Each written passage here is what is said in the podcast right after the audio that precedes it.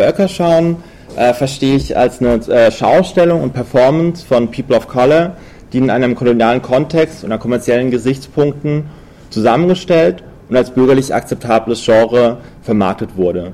So die Definition von Völkerschauen.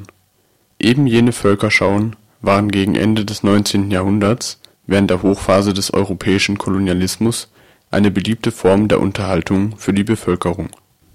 Ihnen sollte in Anführungszeichen ein authentischer Einblick in das Leben der Menschen in den Kolonien gegeben werden.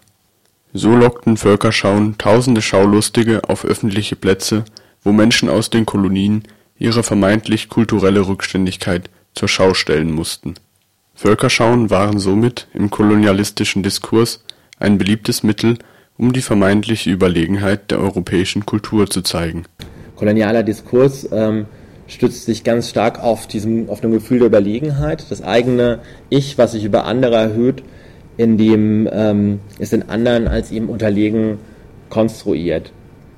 Hier ist so eine meistens so eine dichotome Gegenüberstellung, dass ähm, die kolonial andere, der kolonial andere eben ein passives Opfer ist in der Masse, Natur, Kindheit, also eben als Kind erachtet wird, während ähm, sich ähm, der vermeintlich westliche, weise Kulturmensch als aktive, als helfendes, als erwachsenes Subjekt konstruiert. Diese Konstruierung der vermeintlichen Überlegenheit zeigt sich besonders gut anhand eines Berichtes über eine Völkerschau gegen Ende des 19. Jahrhunderts. Ein blutglänzender Kaffer in unverfälscht schwarzer Farbe hält ihr ein Dolch drohend entgegen in diesem Moment der Gefahr. Geld oder Lieben. Es ist gut, dass hier frische Luft herrscht, denn der Sauberkeit gewöhnte Kulturmensch hat bereits allerlei entdeckt und gewittert. Es ist eigentlich doch schade, dass es hier so zieht. Mitleid regt sich in dir äh, den kleinen armen Negerlein, die barfüßig mit nackten Armen, teils radikal geschoren, auf dem Boden kauern nebeneinander in einer Reihe. Sie stecken nur in einem heimatlichen, wollenen Hemdsack und das in einer Temperatur, die dich daran erinnert, äh, den Mantelkragen hochzuschlagen hier ganz stark diese direkte Gegenüberstellung. Kulturmensch gegenüber den, den wilden anderen.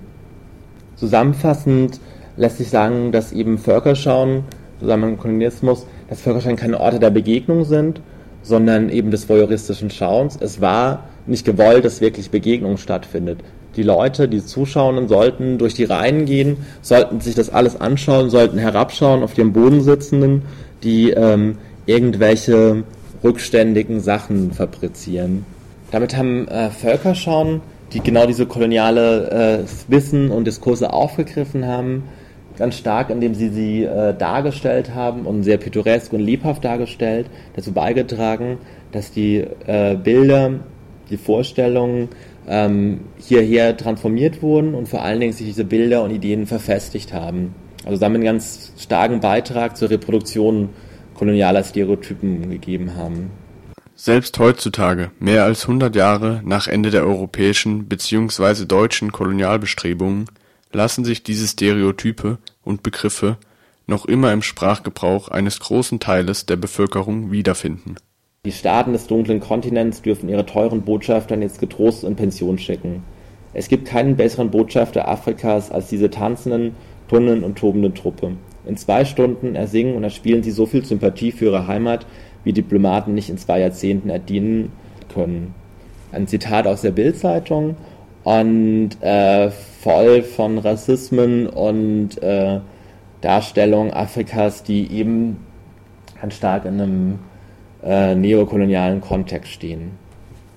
Während also rassistische Vorurteile und Stereotype weiterhin bestehen oder kultiviert werden, stellt sich die Frage, was denn aus den Völkerschauen der Kolonialzeit geworden ist und ob sie vergleichbar den Stereotypen in der einen oder anderen Form weiterhin bestehen.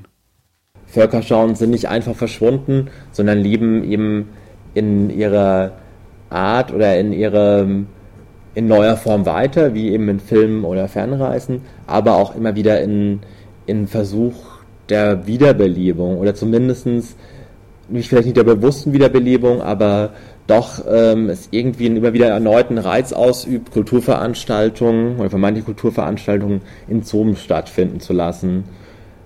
Was ähm, beispielsweise hier im, äh, Zoo, im Augsburger Zoo äh, 2005 stattfand und groß debattiert wurde, aber es auch immer wieder in, ähm, wenn man sagen, in zoologischen Gärten in gewissen Provinzstädten durchaus immer wieder Thema ist. Also ähm, vielleicht heute undenkbar, dass sowas in, in einem großen Zoo in Hamburg oder Berlin passiert, aber doch in ähm, erst äh, neulich gelesen, dass in Eberswalde über mehrere Jahre auch so ein African Village jährlich als Veranstaltung stattfindet. Das ist dann nicht mehr, dass direkt Menschen ähm, in Hütten da leben, sondern ähm, ist stärker so aufgebaut, dass es dann Kulturveranstaltungen wie Trommelworkshops oder so Ethno-Business ähm, veranstalten gibt und alles mit so einer pseudokulturellen Vermittlung von äh, Wissen.